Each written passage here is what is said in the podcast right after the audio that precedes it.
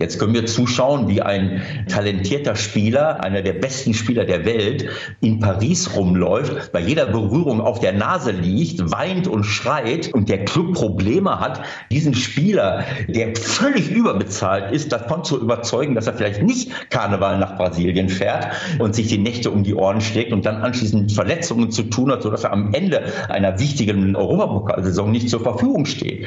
Da muss man sich nicht wundern, wenn man diese Leute derartig hofiert und derartig mit Geld zuschüttet, dass sie anschließend denken, die sind außerhalb aller Regeln.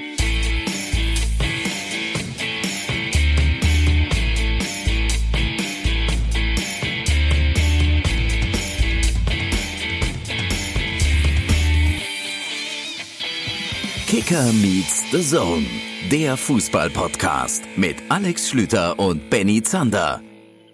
Eine neue Woche, ein neuer KMD-Podcast. Schön, dass es noch ein paar Regelmäßigkeiten in dieser Welt gibt. Herzlich willkommen zu Kicker Meets The Zone. Mein Name ist Alex Schlüter.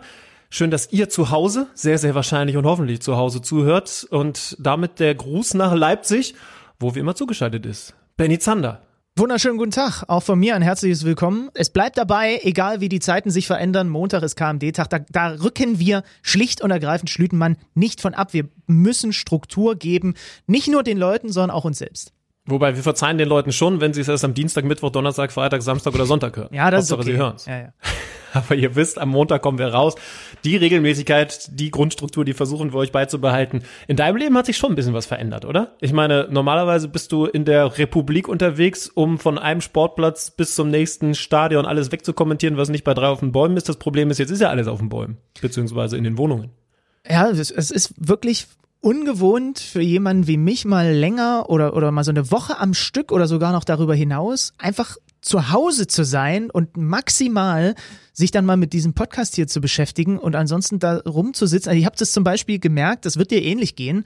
Äh, so anders ist ja dein Wochenablauf jetzt auch nicht im Vergleich zu meinem wir haben ja nun mal einen sehr unsteten Job, ne? muss man ja sagen. So, bist viel unterwegs, wenn du nach Hause kommst, guckst in den Kühlschrank, fällt dir meistens auf, oh, ich muss mir was liefern lassen, weil da nichts da ist. Und jetzt ist es so, dass ich natürlich ganz, wie ganz normale Menschen am Freitag quasi so einen Wochenendeinkauf gemacht habe. Nein, kein Hamstereinkauf, ich habe einen Wochenendeinkauf gemacht und dachte mir, du machst jetzt ähm, natürlich einfach deinen Kühlschrank voll, weil du bist jetzt halt Tage am Stück zu Hause.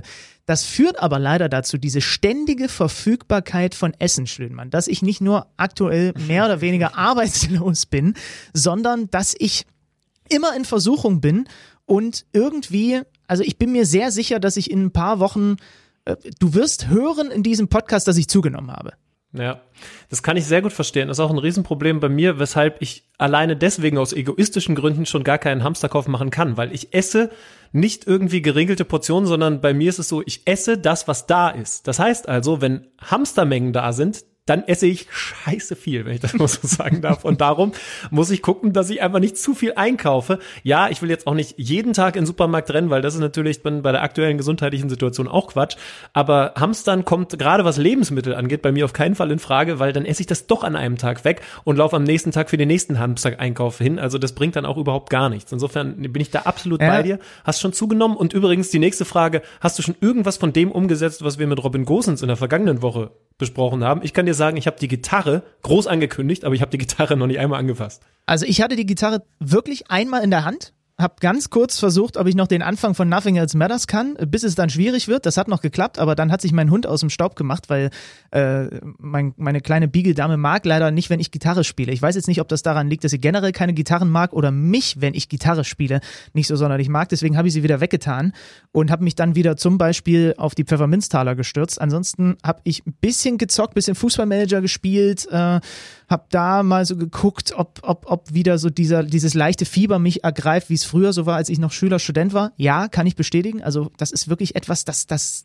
zieht mich dermaßen rein und, und äh, sorgt bei mir für eine ähnliche Sucht, wie es bei den Pfefferminztalern gerade ist. Also ich bin auf Pfefferminztaler gerade, Schönmann. Ich, ich, ich, ich ernähre mich gefühlt jeden Tag nur noch von diesen kleinen, süßen, runden äh, Schokodingern und äh, das kann nicht gut ausgehen für mich. Es kann nicht schlicht und ergreifend nicht gut ausgehen für mich. Also die Botschaft an euch alle, versucht diese Krise so weitestgehend einzudämmen, versucht diesen Virus so schnell es geht an uns vorübergehen zu lassen, ansonsten platzt der Zander. Alleine aus diesem Interesse solltet ihr alle zu Hause bleiben. Aber wir freuen uns natürlich auch, wenn wir euch, wenn ihr dann zu Hause seid, ein bisschen was mit auf die Ohren geben könnt und wir wollen ja auch nicht nur über dieses so ernste und so bedrückende Thema reden. Werden wir heute tun, ganz klar. Und da haben wir auch einen Gast, mit dem wir das, glaube ich, sehr, sehr gut tun können. Dazu komme ich gleich nochmal. Aber wir haben, ich glaube, das wird eine sehr lustige Geschichte, das können wir schon mal ein bisschen anteasen, uns was überlegt, Benny. Da bin ich sehr auf deine, ja, auf deine Meinungen, auf deine Rankings gespannt, denn wir haben uns die Frage gestellt, wenn wir in dieser aktuellen Situation uns einen Profifußballer wünschen könnten, mit dem wir Zeit, mit dem wir hier in der Quarantäne Zeit verbringen müssten. Wen würden wir nehmen? Ich habe noch keine Ahnung, wen du gewählt hast. Wir machen ein jeweiliges Top 3 Ranking. Das kommt nach unserem Interview mit unserem heutigen Podcast Gast. Also da bin ich sehr, sehr gespannt drauf. Und genauso, mindestens genauso, bin ich gespannt auf Ewald Lien. Das ist ja jemand, Benny, der schon ähm, aus unterschiedlichsten Gründen, so würde ich es mal nennen, in dieser aktuellen Situation eine große Relevanz hat. Ja, weil er halt einfach genau wie der Verein, für den er mittlerweile technischer Direktor ist, wie der FC St. Pauli für äh, gewisse Werte steht. Ne? Also das hat er als Spieler schon gemacht. St. Pauli ist dann auch, wie ich finde, als er damals als Trainer dann gegangen ist, und natürlich, das hat gepasst wie Arsch auf einmal, wenn du ehrlich mhm. bist. Er, er war da sehr aktiv eben schon, als er noch gespielt hat, dann auch als Trainer, hat immer den Mund aufgemacht, einer, der eben auch über den Tellerrand hinaus guckt, der sich einfach mit gesellschaftlich relevanten Themen beschäftigt. Und genau deswegen wollen wir heute mit dem ja auch ein bisschen darüber quatschen, was denn so mögliche Folgen sein könnten, was vielleicht auch der Profifußball anders machen müsste. Ich glaube, dafür ist er einfach wirklich wie gemalt, um mit ihm solche Sachen mal zu besprechen. Dann würde ich vorschlagen, dann lass uns diesen wie gemalten Menschen mal anrufen. Ewaldin.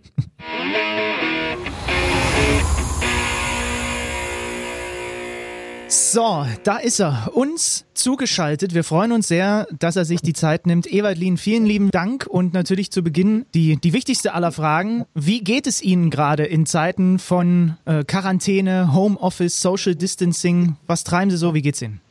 Ja, erstmal schönen guten Tag zusammen in die Runde. Ja, so wie allen. Also relativ ans Homeoffice äh, gefesselt. Ich be befinde mich in Mönchengladbach, äh, da wo meine Familie ist. Ich hatte vor 14 Tagen mal einen Vortrag äh, in Detmold und bin dann äh, übers Wochenende habe ich gedacht, fährst du mal zu deiner Familie und besuchst die und dann bin ich da nicht mehr weggekommen. Also erst bin ich krank geworden, äh, dann hieß es, du, du bist ja in der Nähe von Heinsberg bei Mönchengladbach, du darfst eh nicht zurückkommen äh, und wenn du zurückkommst, musst du 14 Tage in Quarantäne äh, und ein paar Tage später wurden die Büros geschlossen und äh, diesen ganzen Fortgang sieht man ja. Also da hat sich dann nicht mehr viel getan, aber wir sind jetzt permanent in, im Gespräch wir machen äh, Videokonferenzen, Telefonkonferenzen. Mir geht es sehr gut. Ich war mal eine Woche krank, aber körperlich geht es mir gut. Und mal spazieren gehen in der frischen Luft, ohne Leute zu treffen, das machen wir eigentlich jeden Tag. Ansonsten äh, sehr viel lesen, sehr viel telefonieren, konzeptionelle Arbeit trotzdem viel Freude haben, weil das war ja vorher auch schon Teil meiner Arbeit. Da sind andere wesentlich schlimmer dran, die, äh, die halt jetzt nicht zu ihrer Arbeitsstelle gehen können. Ich habe vorher auch schon viel vom Homeoffice ausgearbeitet. Für mich brechen eigentlich alle Veranstaltungen weg, äh, bei St. Pauli, bei Sponsoren, äh, bei irgendwelchen Firmen, überall, wo man, wo man unterwegs ist, Menschen trifft. Das bricht für mich natürlich auch weg im Moment. Ähm, aber konzeptionell kann ich arbeiten und, und viele schöne Dinge machen von zu Hause aus. Jetzt ist es ja nicht nur, ich sage jetzt mal, eine Zwangspause für jeden Einzelnen von uns, sondern es ist eben auch eine, logischerweise, für den Profifußball. Sie haben es schon so ein bisschen angedeutet. Wie geht Ihr Club, wie geht der FC St. Pauli mit der Lage um? Naja, so wie alle Clubs äh, mit der Situation umgehen. Ich habe ja in der letzten Woche in, in, in meinem eigenen Podcast, den ich mit dem Michael Born mache, mit dem Steffen Baumgart mal telefoniert von Paderborn, der ja dann selbst auch getestet wurde, weil er mit irgendeinem Spieler, äh, glaube ich, Kontakt hatte. So ist das bei uns auch nicht anders. Die Jungs sind alle nach Hause geschickt worden. Die sind alle mit individuellen Trainingsplänen versorgt worden. Teilweise werden Spinningräder nach Hause transportiert, sodass jeder so ein Rad irgendwo stehen hat und sich fit halten kann. Äh, selbst mal joggen gehen, wenn man jetzt nicht mit mehreren rumläuft. Äh, das geht ja auch. Das ist ja auch gestern äh, gesagt worden, dass man das machen kann. Also all diese Dinge passieren. Aber was natürlich nicht passiert ist, dass man ja an den Ball haut, dass man Fußball spielt oder irgendwelche Trainingseinheiten gemeinsam äh, absolvieren kann. Das ist halt nicht möglich äh, äh im Moment und äh, es ist im Moment für mich auch schwer vorstellbar, leider Gottes, dass die Bundesliga-Saison auch ohne Zuschauer fortgesetzt wird, weil äh, wie soll das Ganze gehen? Du brauchst ja nur in irgendeiner Mannschaft irgendeinen haben, der getestet wurde, so wie es ja jetzt auch schon passiert ist und, äh, äh, und dann sind die Leute in Quarantäne und wenn wir jetzt in ein paar Wochen anfangen wollen, wieder zu spielen äh, und dann wird wieder irgendeiner getestet, dann ist die ganze Mannschaft wieder weg. Also äh, es ist sehr bedauerlich, äh, aber im Moment, äh, auch wenn man uns das alle wünschen würden, dass wir so schnell wie möglich zur Normalität zurückkehren, äh, glaube ich, dass uns das noch eine Zeit lang begleiten wird. Ich weiß nicht, weiß auch nicht, was dabei rauskommt am Ende des Tages für viele Vereine, die jetzt nicht diesen finanziellen Rückhalt haben. Aber es läuft so ein bisschen in diese Richtung. Ja, wir müssen auf jeden Fall gleich auch noch ein bisschen darüber reden, was da möglicherweise in puncto Geisterspiele ansteht für die einzelnen Mannschaften. Aber jetzt ist der FC St. Pauli ja eine ganz besondere Mannschaft, ein ganz besonderer Verein. Also ich glaube, es gibt keinen Verein im deutschen Profifußball, der so sehr für Werte wie Menschlichkeit steht, für soziales Miteinander. Jetzt gibt es diese Situation, in der genau diese Werte besonders gefragt zu sein scheinen. Gibt es konkrete Maßnahmen, die bei St. Pauli jetzt mit Blick auf die Mitarbeiter schon umgesetzt werden, um die zu unterstützen? Ja, das läuft im Hintergrund äh, auf jeden Fall. Wir hatten heute Morgen eine Telefonkonferenz. Ich bin ja bei uns im, im Marketingbereich jetzt mehr äh, angesiedelt. Wir machen eben auch viele, viele Dinge gemeinsam mit Sponsoren, wo wir soziale Projekte unterstützen, Sozialmarketing äh, machen mit der Techniker Krankenkasse, mit Levi's, Musikschule, mit Ben und Jerry's, äh, dieser Melting Pot, der auf den Markt gebracht wurde, der fast 150.000 Euro gebracht hat und wo wir dann zusammen mit der Amadeo Antonio Stiftung viele Projekte unterstützen. Also diese Dinge laufen ja die ganze Zeit und sind gelaufen, aber auch jetzt brechen dort Geldeinnahmen weg, weil bei den Spielen werden natürlich diese, diese Mehrwegbecher, äh, für die man Pfand zahlt, eingesammelt und die Hälfte geht äh, zu Viva Con Agua und der, der Rest zu uns, zu den Kiezhelden, äh, wo wir dann unsere Dauerprojekte und auch viele Projekte im Stadtteil, die bei uns einen Antrag stellen können, unterstützen. Also das sowieso. Und was die Mitarbeiter angeht, ich bin jetzt äh, nicht mit in allen Chats drin, aber wir haben jetzt einen, der ist ein Betriebsrat aus unserem Marketingbereich und der ist jetzt zum hauptamtlichen Betriebsrat gemacht worden in dieser Phase, um eben auch für die Mitarbeiter all diese Dinge zu regeln, die geregelt werden müssen. Im Moment glaube ich, dass es, äh, dass es finanziell gut aussieht, dass auch alle ihre Gehälter äh, bekommen können. Dafür hat der Club, glaube ich, äh, sehr gut äh, vorgearbeitet und ist wirtschaftlich sehr, sehr gesund. Ja, es geht darum, natürlich die Mitarbeiter zu schützen. Deswegen ist kaum noch einer auf der Geschäftsstelle und alle arbeiten im Homeoffice, aber sie arbeiten weiter. Und was die wirtschaftliche Seite angeht, glaube ich, dass wir da im Moment sehr, sehr gut aufgestellt sind noch. Aber äh, das wird natürlich auch nicht ein bisschen allem Ewigkeit zu gehen. Inwiefern sehen Sie denn neben den Vereinen, die sich natürlich jetzt überlegen, was machen wir mit unseren Mitarbeitern? Äh, es gibt Vereine, da ist das Thema Kurzarbeit schon eine, eine sehr äh, akute äh, Thematik geworden. Inwiefern sehen Sie trotzdem auch individuell Spieler, Funktionäre in der Pflicht, jetzt gerade in dieser Situation, ich sage jetzt mal, ihren Beitrag zu leisten? Also wir haben es natürlich alle mitbekommen, deutsche Nationalspieler spenden zweieinhalb Millionen Euro, die Gladbach-Profis, Aki Watzke verzichten auf Gehalt und so weiter. Ist das was, was Sie auch eingefordert hätten?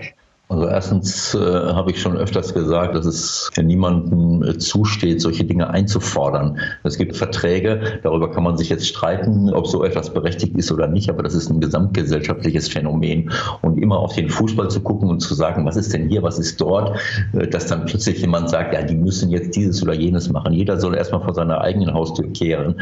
Wir können über die gesellschaftliche Ausrichtung generell nachdenken, irgendwann mal und uns fragen, ob die Einkommensverträge Umverteilung, die wir in unserer Art zu wirtschaften äh, favorisieren, ob das gerecht ist, ob, äh, ob wir überhaupt eine Verteilungsgerechtigkeit haben. Das haben wir nämlich nicht, weil die Ungleichheit in unseren Gesellschaften in materieller Hinsicht immer größer und größer wird, woraus sehr, sehr viele Probleme entstehen. Aber dann immer auf den Fußball zu gucken, äh, das steht mir nicht zu und das steht anderen auch nicht zu. Ich glaube, dass, dass wir ja nun sehen, dass einzelne Spieler, Verantwortliche, die aber auch in anderen Gehaltskategorien sind, äh, dass die äh, sich äh, sehr, sehr schnell ihrer Verantwortung bewusst werden. Da muss man ihnen keinen Nachhilfeunterricht geben.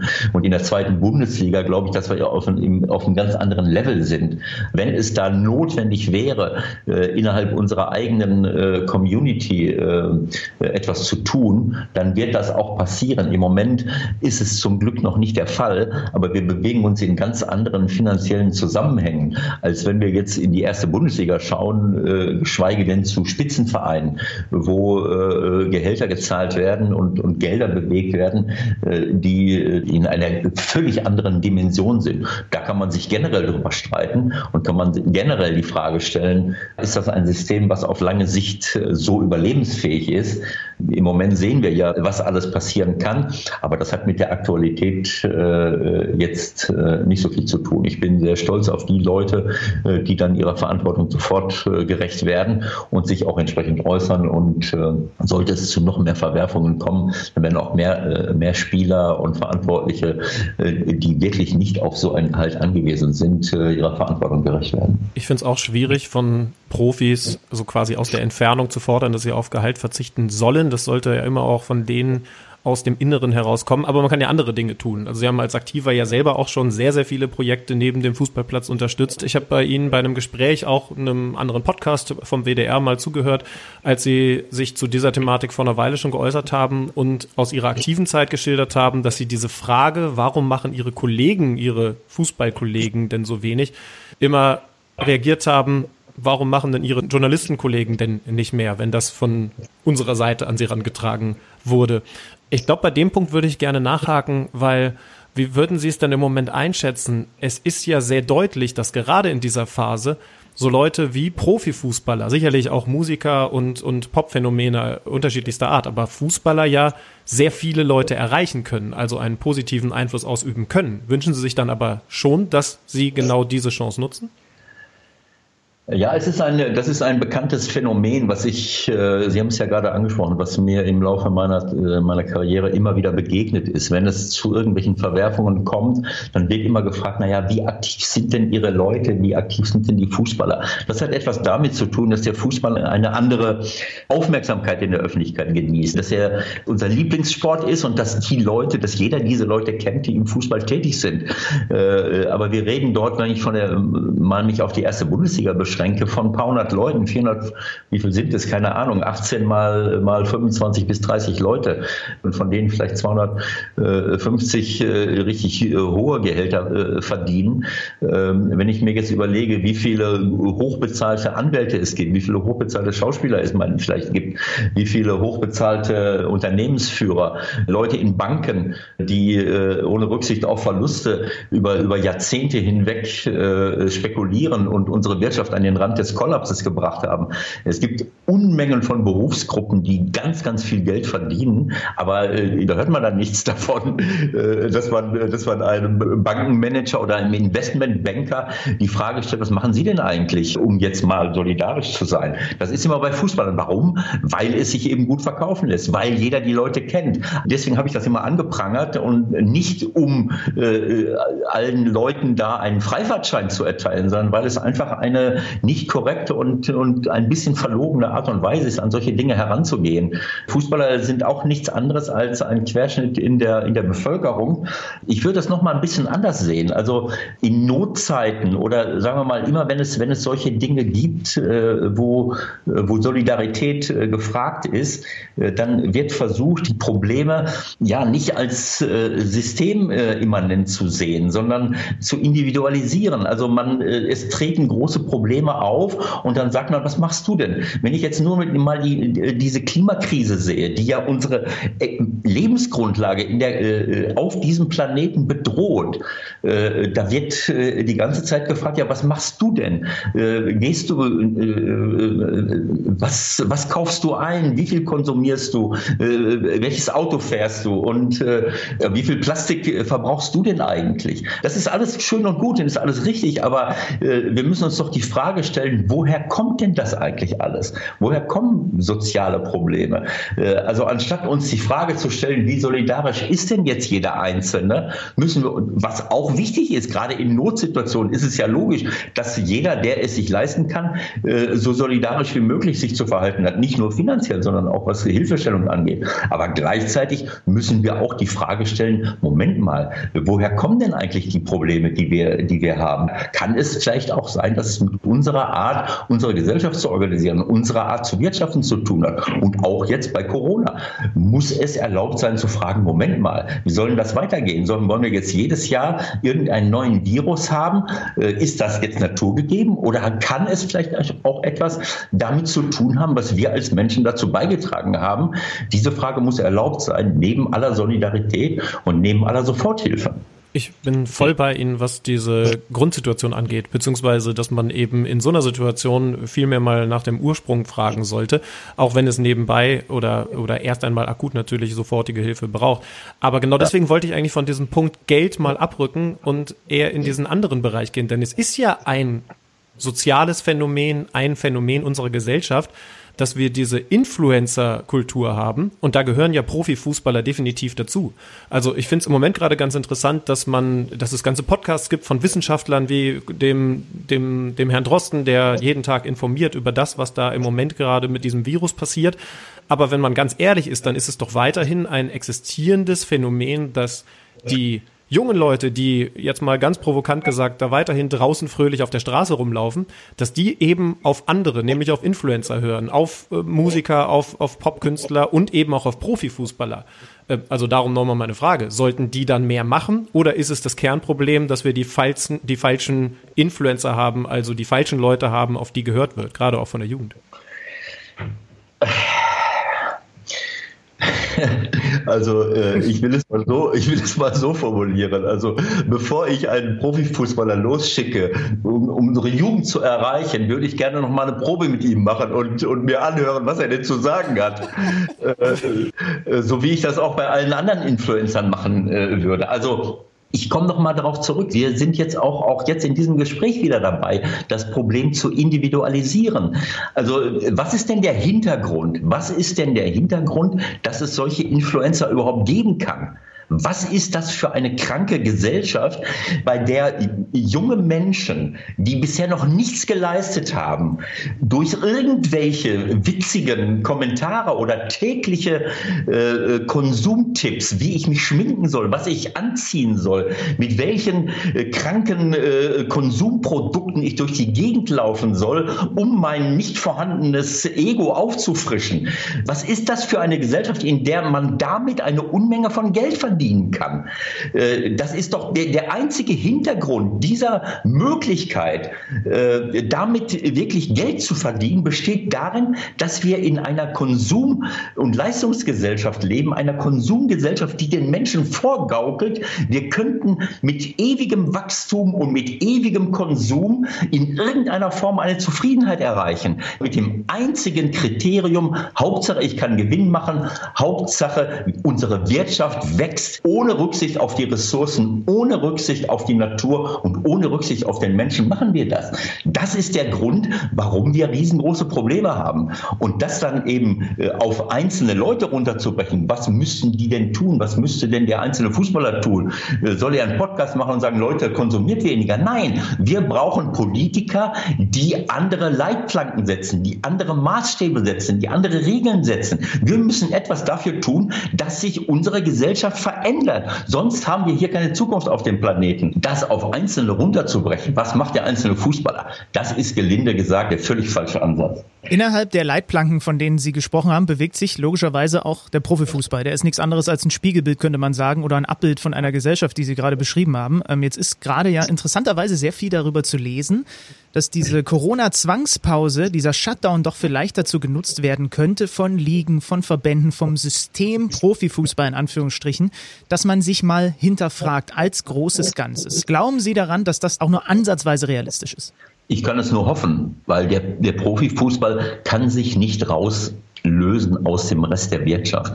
Wenn der Rest der Wirtschaft immer mehr begreift und er muss es begreifen und wenn er es nicht begreift, dann müssen unsere Politiker, dann müssen wir so viel Druck machen, dass unsere Politiker andere, andere Regeln setzen. Wenn wir begreifen, dass wir hier nur überleben können, wenn wir wirklich eine andere Form des Wirtschaftens etablieren, mit einer größeren Verteilungsgerechtigkeit, mit Ressourcenschonung. Es gibt ja viele, viele tolle Ansätze. Wir können nicht mehr weiter so produzieren, wie wir es tun. Und das erwarte ich von unseren Politikern, dass sie das, dass sie das einfordern und dass sie das verändern. Und wenn sie es nicht tun, dann müssen wir ihnen diesen Druck machen. Das ist letzten Endes der Hintergrund, warum wir eben auch im Fußball darüber nachdenken müssen.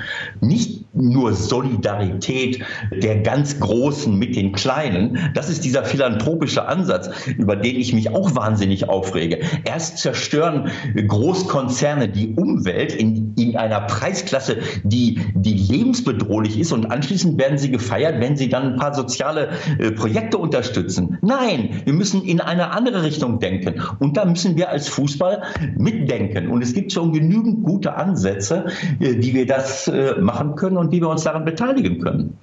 Sie spannen ja vollkommen zu Recht den großen Bogen, aber inwiefern äh, gibt es denn diese Stellschrauben dann konkret, dass der Profifußball sich verändert oder ist es halt einfach immer in ein größeres Ganzes eingewoben? Sprich, gibt es diese Stellschrauben, an denen man jetzt drehen müsste, was alle behaupten überhaupt oder ist der Zug dann trotzdem irgendwie abgefahren, was zum Beispiel Spielergehälter, was Ablösesummen angeht? Kriegt man das noch eingefangen?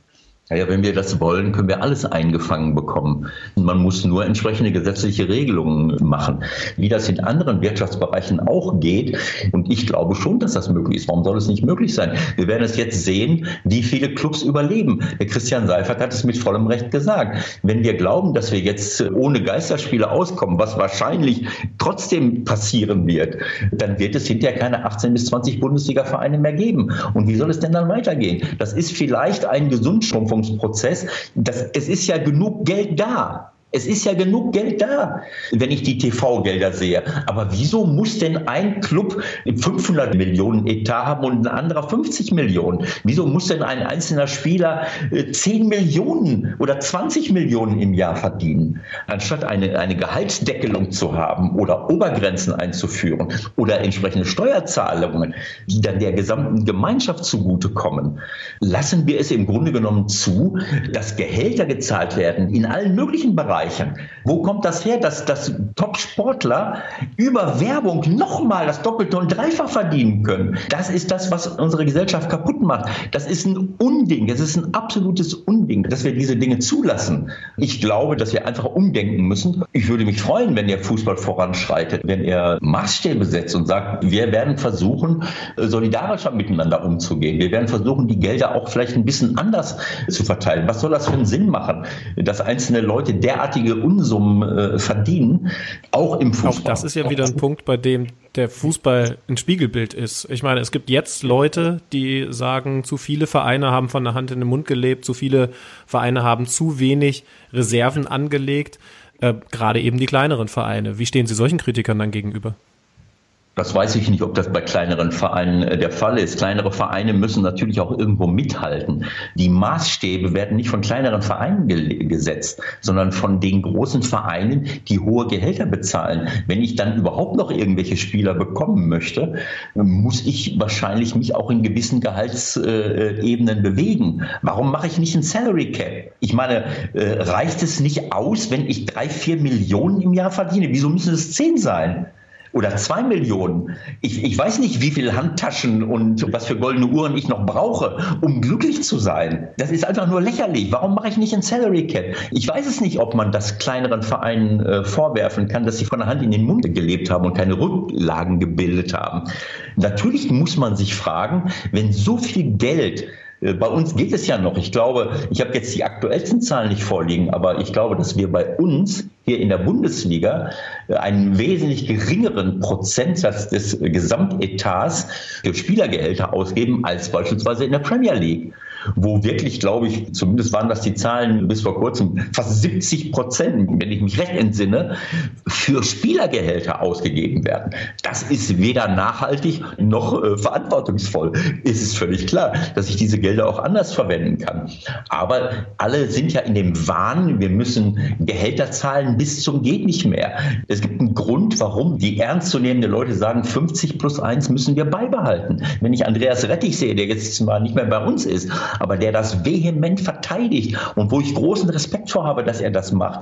Wenn ich dann immer wieder höre, ja, wir müssen mitmachen, ja, wobei denn mitmachen? Wenn das Gehaltsniveau, so wie es jetzt passiert ist, um das Doppelte und Dreifache und Vierfache und Fünffache steigt und auch die Summe der Ablösesummen, dann gehen die besten Spieler immer noch nach Barcelona und nach Chelsea und mittlerweile nach Paris oder Manchester City. Was weiß ich. Das Einzige, was doch passiert ist, dass sich das Gehaltsniveau nach oben schien bis zum Abwinken. Dadurch werden doch die Spieler nicht besser. Die Anzahl der Spieler wird doch nicht größer. Ich könnte auch das Geld dazu verwenden, meine Ausbildung zu verbessern. Vielleicht auch dazu etwas dazu beitragen, dass der Sport in vielen anderen kleinen Vereinen, die ich auch unterstützen kann als Profiklubs, dass der dort gefördert wird. Und dann profitiere ich vielleicht auch über Nachwuchs. Was hat uns denn dahin gebracht, dass jetzt für uns 100 Millionen schon eine normale Summe geworden ist? Was hat uns dazu gebracht? Die Tatsache, dass ein Staat wie Katar, der wirklich unverdächtig ist, Menschenrechte nicht zu verletzen, plötzlich Paris Saint-Germain übernimmt. Und alles jubelt in Paris. Toll, endlich sind wir wieder da. Oder in Manchester City. Über lange, lange Jahre hast du weder Manchester City noch Paris gesehen. Plötzlich haben sie Geld bis zum Abwinken und setzen Maßstäbe, die alle anderen in die Krise bringen, wodurch die Ausgaben sich vervielfältigen bis zum geht nicht mehr. Auch bei den TV-Gesellschaften, die plötzlich noch viel mehr Geld bezahlen müssen, was sie teilweise gar nicht mehr generieren können. Wie viel äh, Geld sollen denn die Konsumenten alle noch bezahlen, damit wir den Fußball finanzieren? Und dann kommen unsere Freunde aus Spanien her.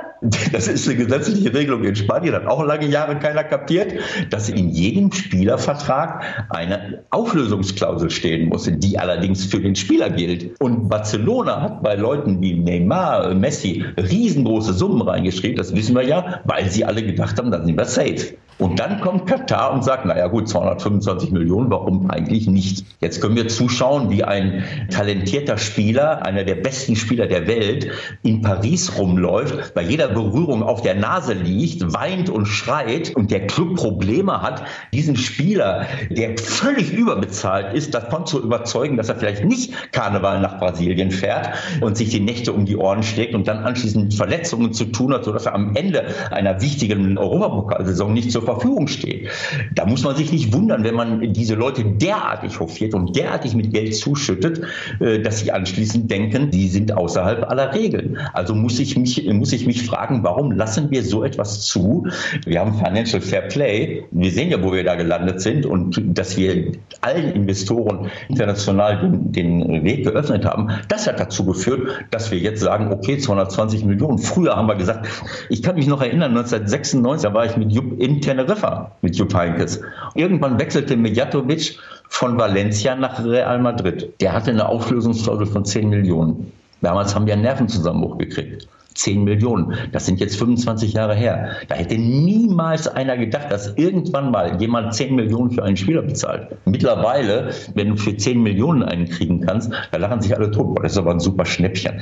Das heißt, diese Art des Wirtschaftens, auch im Fußball, hat dazu geführt, dass 50, 30, 40, 50, 60, 70, 80 Millionen völlig normal sind. Das muss sich ändern. Auch der Fußball ist nicht für einige wenige Spieler da, denen anschließend das Geld an den Ohren rauskommt und auch nicht für einige wenige Vereine, sondern der Fußball ist für die Fenster, ist für uns alle da. Und der Fußball äh, muss ein Vorbild sein für die vielen, vielen, vielen kleinen Vereine, die die Grundlagenarbeit machen, die dafür sorgen, dass junge Menschen sich bewegen können, denen Werte vermittelt werden, wenn es denn die richtigen sind, die für ihre Gesundheit was tun können. Und da hat der Fußball mit Vorbild voranzugehen, nicht auf diese Art und Weise. Brechen wir das Ganze nochmal runter von diesen Big Playern auf den, zumindest im Vergleich dazu, kleineren FC St. Pauli. Äh, Christian Seifert hat bei der Pressekonferenz der vergangenen Woche relativ klar gesagt, mancher Verein kommt an den Rand der Existenz, wird daran gebracht werden durch Corona. Wie existenzgefährdet, mal ganz platt gefragt, ist Ihr Club denn gerade? Sie haben vorhin schon so ein bisschen angedeutet, dass es vielleicht nicht ganz so schlimm um ihn bestellt ist, wie der Eindruck entstanden ist, den Christian Seifert auf der Pressekonferenz gemacht hat. Aber es ist natürlich irgendwann, müssen ja wieder Einnahmen generiert werden. Ja, da bin ich der falsche Ansprechpartner. Ich äh, bin jetzt in vielen Themen involviert bei uns im Club, äh, aber nicht äh, bei den wirtschaftlichen, äh, wirtschaftlichen Dingen. Ich bin ja nicht ein Teil der, der Direktorenebene, die sich mit den wirtschaftlichen Dingen beschäftigt, sondern ich repräsentiere den Club. Ich bin für die Werte zuständig. Ich halte sehr viele Vorträge. Ich bin für soziale Geschichten zuständig. Also ganz, ganz viele Dinge, die mir riesengroße Freude machen und die, die im Grunde genommen die, die Verantwortung, die wir als Club empfinden im sozialen Bereich, im gesellschaftspolitischen Bereich, diese Verantwortung nach draußen repräsentieren. Die Signale, die ich bekomme, gehen so ein bisschen in die Richtung, dass es uns im Vergleich zu vielen anderen Zweitliga-Clubs wahrscheinlich doch äh, sehr, sehr gut geht, weil bei uns äh, seit langen Jahren jetzt keine Hasardeure am Werk sind, weil wir wirtschaften auf seriöse Art und Weise, weil hier keine Unsummen herausgepustet werden und man sich dieser Verantwortung äh, bewusst ist. Aber dann sind wir vielleicht auch kein Role Model, nicht repräsentativ, wenn es denn so wäre, für, für viele andere Clubs, wo es unter Umständen wesentlich schneller zu großen Problemen kommen könnte. Wie wir alle wissen, haben wir einen ganz, ganz hohen Bekanntheitsgrad. Wir haben gerade im Merchandising- und Marketingbereich absolute Weltklasse-Leute am Start. Und auch wenn das manche unserer Fans nicht so gerne hören, die Marke St. Pauli ist natürlich etwas, wo eben nicht nur Merchandising-Artikel und Produkte gekauft werden, weil man sie kaufen will, sondern weil man damit auch eine, die Verbundenheit zu einer Philosophie symbolisiert und erklärt, die eben viele, viele Menschen bei uns in Deutschland und auch international gut finden. Insofern haben wir dort einen kleinen Vorteil. Ja, diese Verbundenheit wird natürlich auf die Probe gestellt, wenn es tatsächlich so kommt, wie Christian Seifert ebenfalls angedeutet hat, dass man in Zukunft Geisterspiele veranstalten muss, wenn man überhaupt Fußball spielen will in den nächsten Monaten. Ist das für Sie grundsätzlich überhaupt vorstellbar, dass die restlichen knapp zehn Spieltage in der ersten und zweiten Bundesliga ohne Zuschauer stattfinden? Naja, eigentlich nicht, weil wir spielen ja Fußball für die Fans. Aber wie gesagt, äh, unser Leben findet ja immer mehr virtuell statt das halbe Leben sitzen wir vom Fernsehgerät oder vor unserem Handy oder vor anderen äh, Devices. Christian Seifert ist ja auch nicht der Ansicht, dass wir Fußball spielen sollten äh, ohne Fans, weil er das lustig findet, sondern weil dann zumindest äh, TV-Gelder und Sponsorenrechte weiter berücksichtigt werden können. In dem Moment, wo du Spiele übertragen kannst, selbst wenn jetzt niemand im Stadion sitzt, dann können wir von unserer Seite aus zumindest Verträge erfüllen, die wir mit, äh, mit den äh, Rechten Rechteverwertern und mit Sponsoren getroffen haben. Dass das kein Modell für die, für die Zukunft sein kann, das ist auch klar. Aber ich glaube, dass es gerade in der heutigen Zeit gut wäre, wenn Fußball, der ja so einen hohen Aufmerksamkeitsgrad hat und der eben auch für viele Menschen auch ein bisschen Ablenkung ist, ohne dass es zu einer Ablenkung kommen sollte, äh, dass man gar nicht mehr darüber nachdenkt, wo wollen wir denn eigentlich mal hin irgendwo. Das wäre schon schön, wenn wir, wenn wir irgendwann mal wieder ein bisschen Fußball äh, spielen spielen könnten, damit die, die Leute auch mal wieder ein bisschen was zu diskutieren und zu reden haben, was über wirtschaftliche Probleme, äh, Klimawandel und andere soziale Probleme hinausgeht. Wenn wir es nicht irgendwann mal hinbekommen, in ein paar Monaten wieder, wieder zur Normalität in die Gesellschaft zurückzukehren, das ist ja offensichtlich so, dass man natürlich so eine Sache nicht sofort und komplett in den Griff bekommt. Aber irgendwann mal müssen wir ja wieder zur Normalität äh, zurückkehren. Denn wie soll es denn sonst weitergehen? Wenn unsere Wirtschaft komplett zusammenbricht, wovon sollen wir dann irgendwann mal äh, leben? Was sollen wir essen? Was sollen wir trinken? Wo sollen Lebensmittel herkommen? Dann haben wir plötzlich noch eine ganz, ganz andere Gefährdungslage. Also das ist eine schwierige Diskussion. Ich kann nur hoffen, dass sich alle Menschen jetzt mal die nächsten Wochen und vielleicht auch zwei, drei Monate daran halten, äh, die, die Ausbreitung dieses Virus so einzudämmen, dass wir irgendwann mal auch wieder ganz normal unseren Tätigkeiten nachgehen können. Denn sonst weiß ich nicht, wie das weitergehen soll. Ich glaube, das ist eine ganz wichtige Message, dass je disziplinierter sich der Einzelne verhält, äh, desto früher dann eben auch wieder normales Leben, zum Beispiel auch Fußball-Bundesliga mit Zuschauern in den Stadien stattfinden kann. Aber vielleicht als allerletzten Punkt in die Richtung gedacht, denn da schlagen ja in meinem Herzen, und ich weiß, bei Benny ist es ganz genauso zwei, äh, also mindestens, mindestens zwei Herzen in meinem Körper. Ähm, einmal einerseits arbeite ich natürlich für einen, einen Sender, der die Spiele überträgt und natürlich auch gerne wieder übertragen möchte. Auch da sind ja wirtschaftliche Interessen logischerweise vorhanden. Auf der anderen Seite bin ich Fußballfan und kann mir auch nur schwer vorstellen, wie solche Geisterspiele, ganze Geisterspieltage stattfinden sollen. Ist es eine Option, ein Gedankenspiel, dass man die Übertragung für den Fußballfan, der dann eben nur von zu Hause schauen kann, in Anführungszeichen nur, noch attraktiver macht, weil man jetzt in dieser Not, in dieser Sondersituation umdenkt. Ich sag mal zum Beispiel die Spieler verkabelt, vielleicht diese Übertragung attraktiver, anders gestaltet, um eben wenigstens da einen gewissen Ausgleich herzustellen für den Zuschauer? Ich weiß, das ist jetzt sehr wild gedacht, aber ich habe mir Gedanken gemacht, ob man denn da vielleicht irgendwas jetzt, wenn das doch offensichtlich auf uns zukommt, äh, dran schrauben könnte. Also, dass man die Spieler, dass man die Trainer hört. Natürlich alles eine, eine, eine Utopie für den Moment, aber offensichtlich kommt da ja definitiv was Reales auf uns zu mit diesen ganzen Geisterspieltagen. Äh, naja, also äh, ich weiß nicht, ob das äh, attraktiver wird, wenn ich mir äh, anhören muss, wie, wie irgendein genervter Abwehrspieler während des Spiels seinen Rechtsaußen beschimpft, warum der nicht mehr nach hinten kommt, um, um seinen offensiven linken Außenverteidiger zu decken oder wenn der Trainer irgendetwas reinbrüllt. Es gibt diese Bestrebungen seit langen Jahren. Ich weiß schon noch in den 90er Jahren, da war ich Trainer beim FC Köln, da gab es schon äh, in Anlehnung an diese Dinge in Amerika, wo das normal normal ist, dass man äh, vielleicht auch in der Kabine mithört und dass man, äh, keine Ahnung, das, was der Schiedsrichter zu sagen hat, äh, hört beim, beim, beim American Football und so weiter und so fort, dass man solche Dinge rüberbringt. Aber auch das sind alles Dinge, die äh, für mich übers Ziel hinausschießen. Also die Leute wollen Fußball sehen und äh, wir haben uns gerade erfolgreich äh, eigentlich immer dagegen gewehrt, diese Big Brother-Mentalität. Das ist für mich alles ein, ein künstliches Leben. Ich, ich, will das nicht hören, was der da, äh, was der dazu erzählen hat. Ich möchte sehen,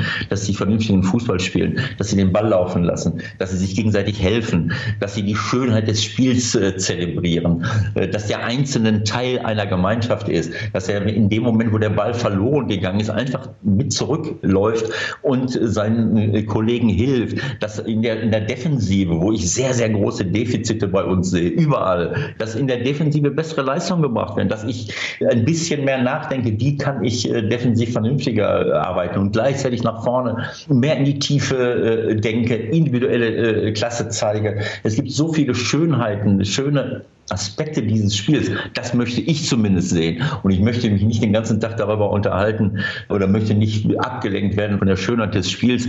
Man bekommt das atmosphärisch ja sowieso mit. Wenn man da Mikrofone stehen hat, dann spürst du, gerade wenn du lange mit dem Fußball beschäftigt bist, wie engagiert eine Mannschaft ist, ob sie sich gegenseitig coacht.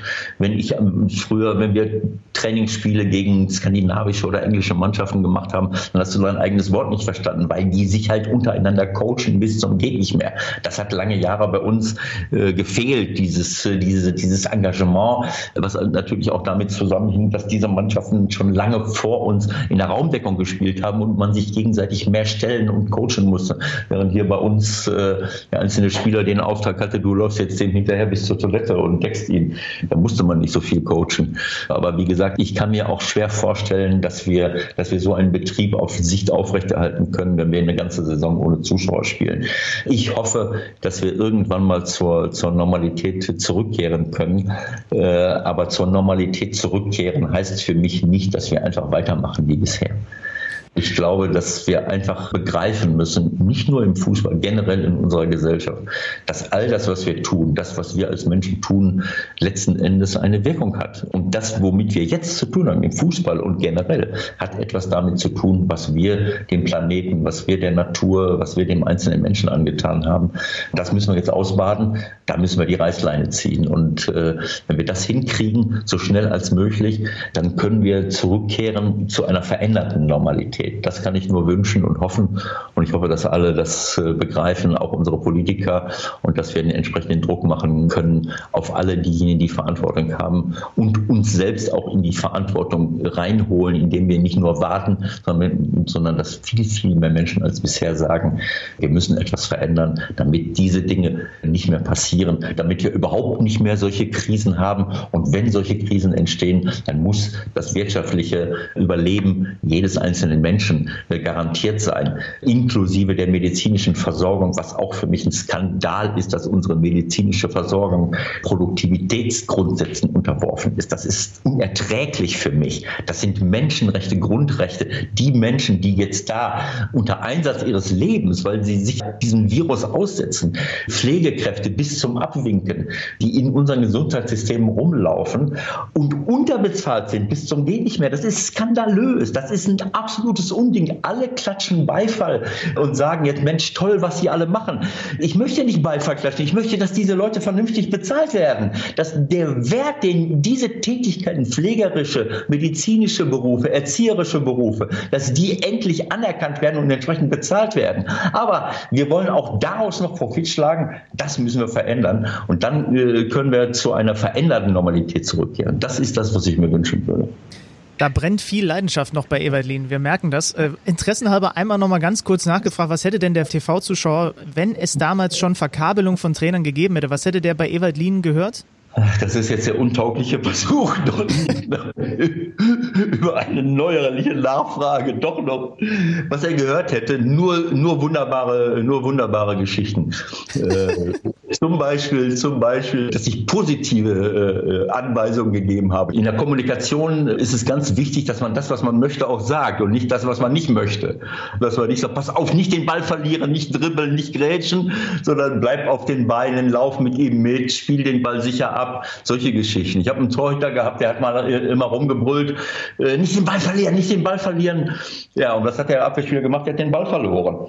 Äh, äh also solche Dinge habe ich reingerufen. Und dann hätte man auch feststellen können, dass manche Dinge, die ich gerufen habe, wo, wo der Schiedsrichter von innen gedacht hat, was macht denn der da? Manche Schiedsrichter haben sich durch meine emotionale Art zu coachen attackiert gefühlt. Ich habe sie gar nicht gemeint. Wenn wir damals das Mikrofon gehabt hätten, dann hätten sie gemerkt, dass ich äh, einen Spieler angesprochen habe. Aber bei der Gesamtwetterlage kann ich auch verstehen, dass Schiedsrichter, die ja nun wie freiwillig immer rumgelaufen sind, dass sie sich angesprochen gefühlt haben. Aber davon war ich wirklich weit entfernt. Es gab sicherlich Situationen, wo ich auch kritisch gegenüber Schiedsrichtern war, aber nicht so, wie das manche wahrgenommen haben.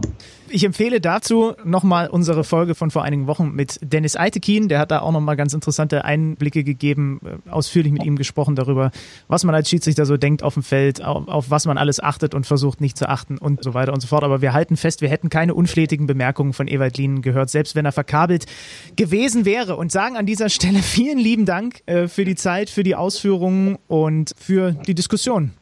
Ewald Lien, danke. Ja, das war, das hat mir Spaß gemacht und äh, so wie mir das generell Spaß macht, eben äh, äh auch mal irgendetwas weiterzugeben. Äh, ihr habt es ja eben davon gesprochen, es laufen so viele Influencer rum. Äh, ich glaube, dass es sinnvoll ist, wenn wir dem etwas entgegensetzen, wenn eben auch mal andere Ideen in, ins Orbit gestellt werden als irgendwelche Produkthinweise und Produkttipps, selbst wenn man damit nicht sehr viel Geld verdienen kann. Ich hoffe, dass wir das mit diesem Podcast erreichen. Ich ich hoffe auch, dass ich das mit, mit, mit dem, was ich mit Michael Born zusammen mache, in unserem 16er, der 16er, ich darf ja darauf hinweisen, also da wurde ich extra nochmal darauf hingewiesen, ich darf darauf hinweisen, aber äh, ist ja egal. Ich glaube, dass es einfach wichtig ist, dass Leute, die etwas zu sagen haben, was allen Menschen zugutekommt, dass sie eben auch so ein bisschen im Orbit rumlaufen. Und ich würde mir wünschen, dass das mehr Leute tun und dass wir das Feld nicht denjenigen überlassen, die einfach nur bezahlte Klacköre unserer Wachstumswirtschaft sind. Das ist unerträglich täglich und das hat uns dahin gebracht, wo wir jetzt sind. Schönes Schlusswort. Ewald, vielen lieben Dank. Bitte sehr. Hat Spaß gemacht.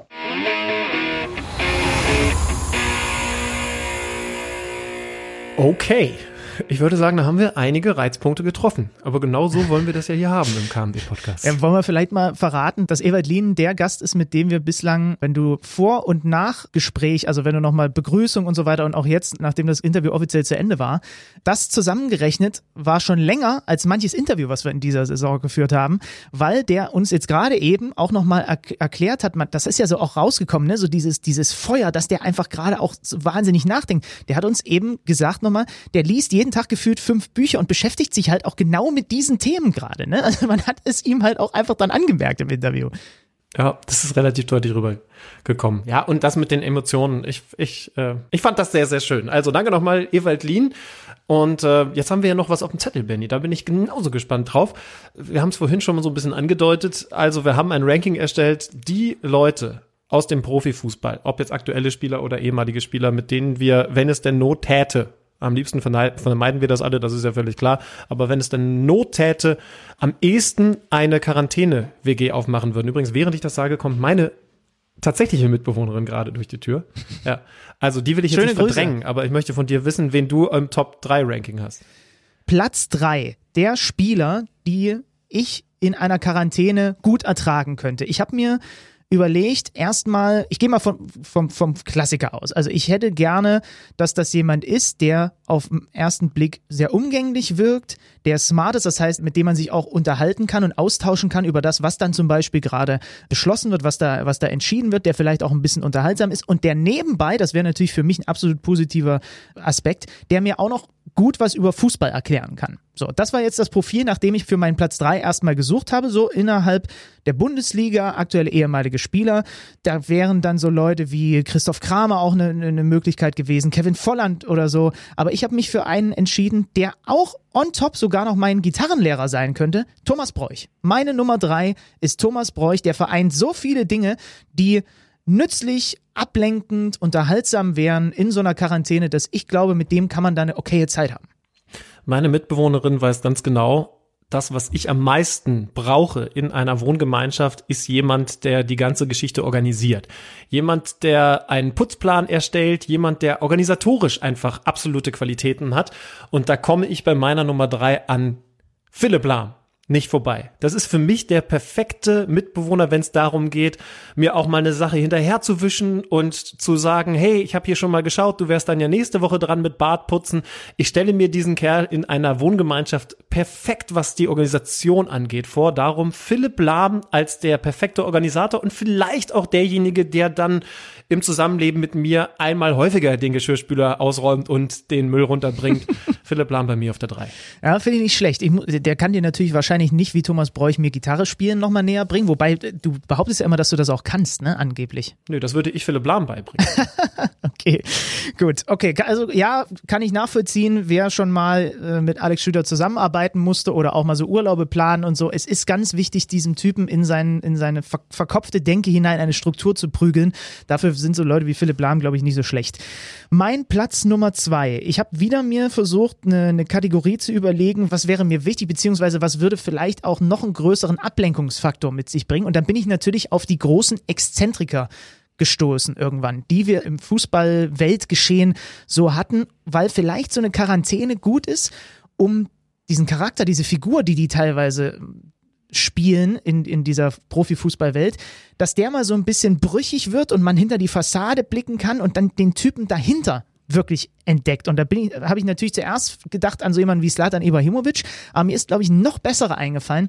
Mein Platz Nummer zwei, Spieler für die Quarantäne, ist Eric Cantona.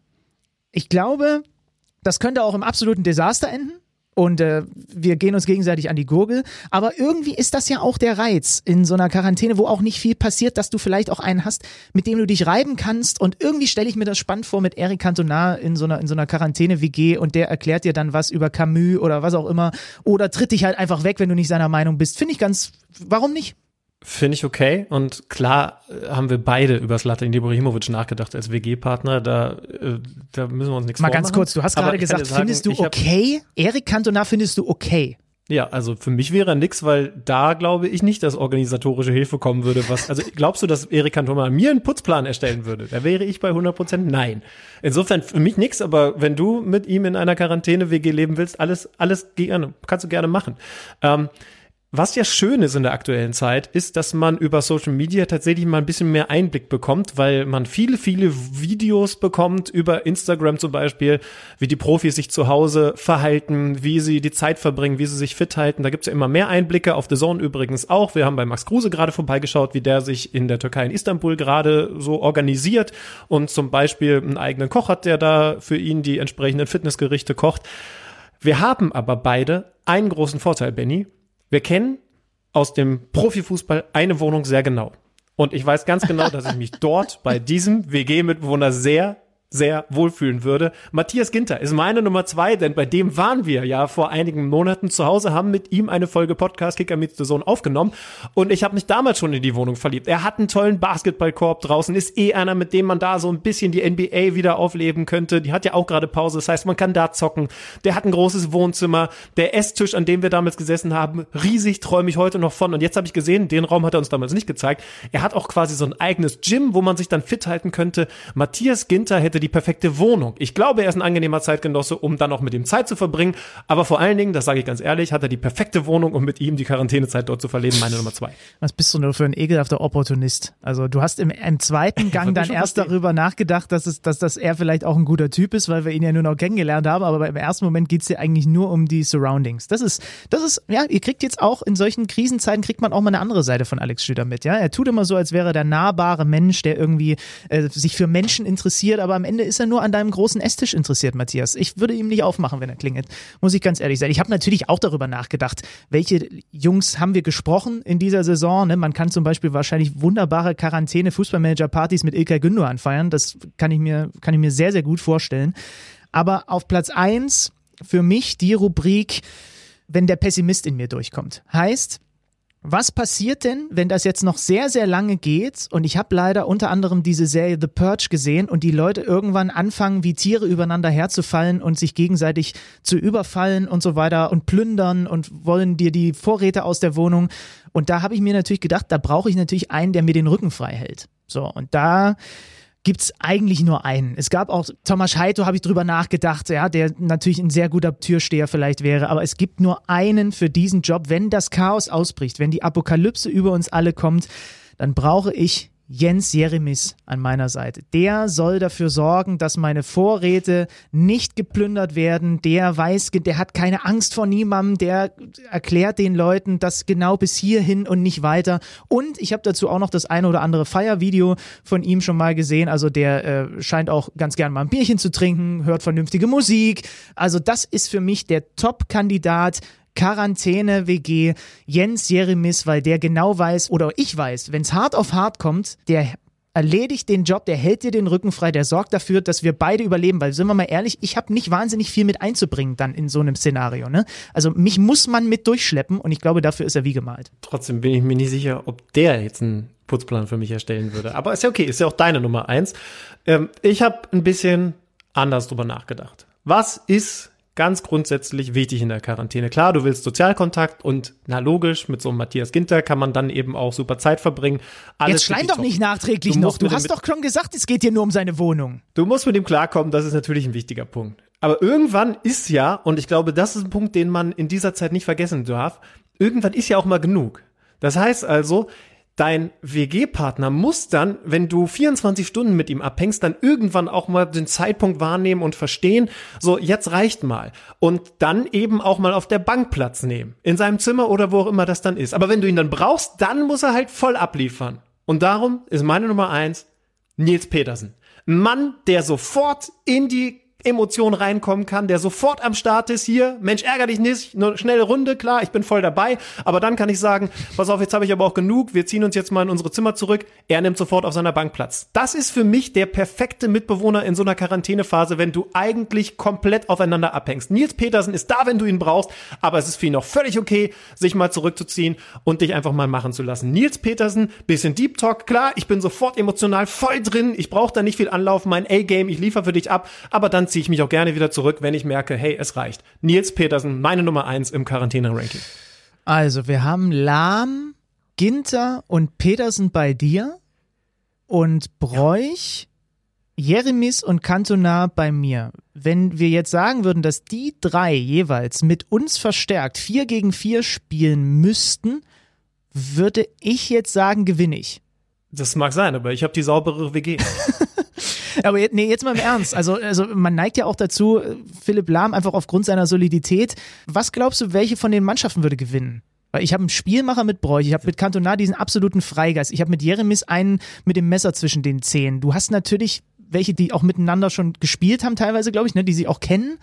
Ja, ähm, äh, das weiß ich jetzt nicht. Ich habe das sauber organisiert. Philipp Lahm hat ähm, zu Bayern-Zeiten, das weiß ich ganz genau, nie ein Trainingsspiel verloren. Insofern ist das Ding quasi schon mal gewonnen. Es kommt mhm. darauf an, wie viel Einstellung man an den Tag legt. Und da habe ich genau die richtigen Leute zusammengestellt. Aber das war ja auch nicht die Vorgabe. Es geht darum, mit wem man Zeit verbringen möchte. Und da habe ich, glaube ich, die perfekte WG zusammengecastet. Ja. Ihr könnt euch da gerne mit einmischen. Wenn ihr der Meinung seid, nee, es gibt noch einen, den habt ihr auf der Liste vergessen. Hashtag KMD Podcast. Hashtag Quarantänepartner, Quarantäneprofis. Ich weiß nicht, wie wir das am besten nennen. Vielleicht Hashtag KMD Quarantäne. Dann nennt uns da gerne denjenigen, den ihr euch perfekt vorstellen könntet für diese Zeit und das vielleicht nochmal als Zusatz. Ja, natürlich ist es keine einfache Zeit gerade und für all diese Themen ist da auch ein bisschen Vorsicht geboten. Aber hey, ich hoffe, ihr versteht uns, dass wir da auch mal mit ein bisschen Lockerheit rangehen. Ein bisschen zur Streuung ist ja in dieser Phase auch ganz gut. Vielleicht können wir am Ende nochmal konkret werden, Benny.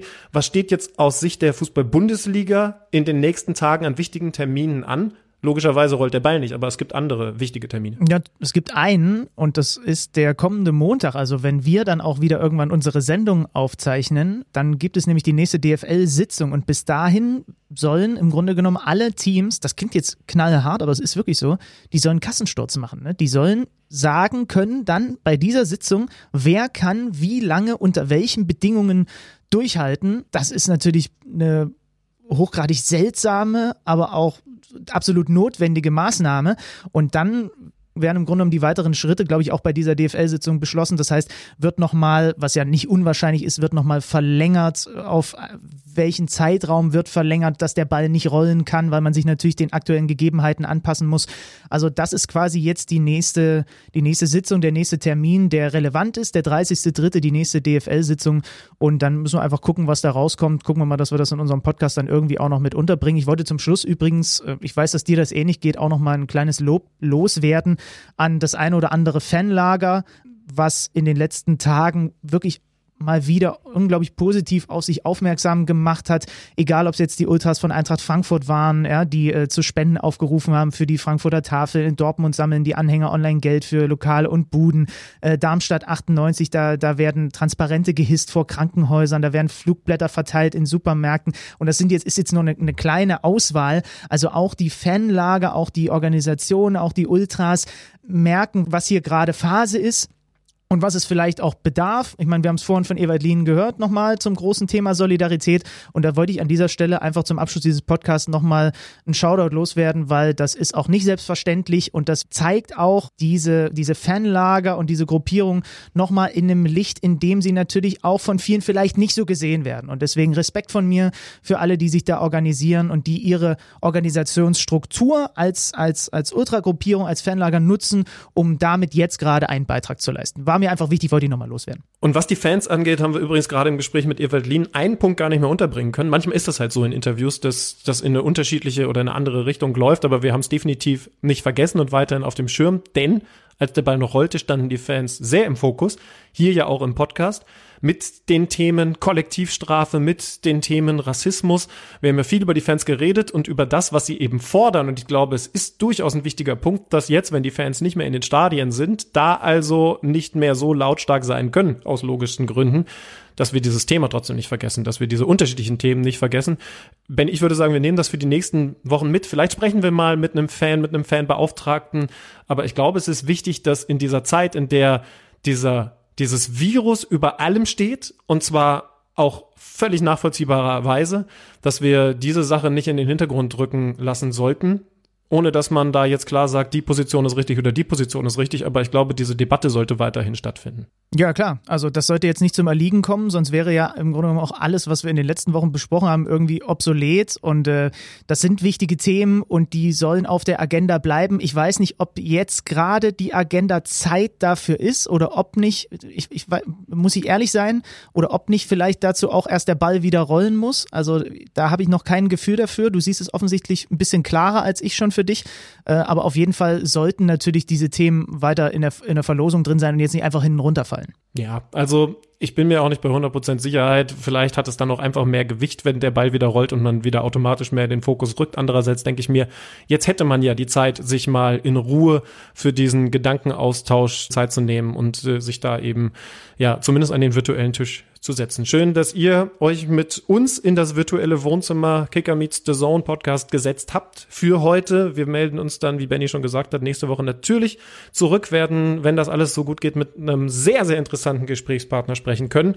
Und dann haben wir auch neueste Infos, was die DFL und die unterschiedlichen Bundesliga-Vereine angeht. Schön, dass ihr dabei wart. Danke, Benny. Ja, danke auch. Hände waschen und zu Hause bleiben. Ciao, ciao. Macht's gut, bis bald. Ciao.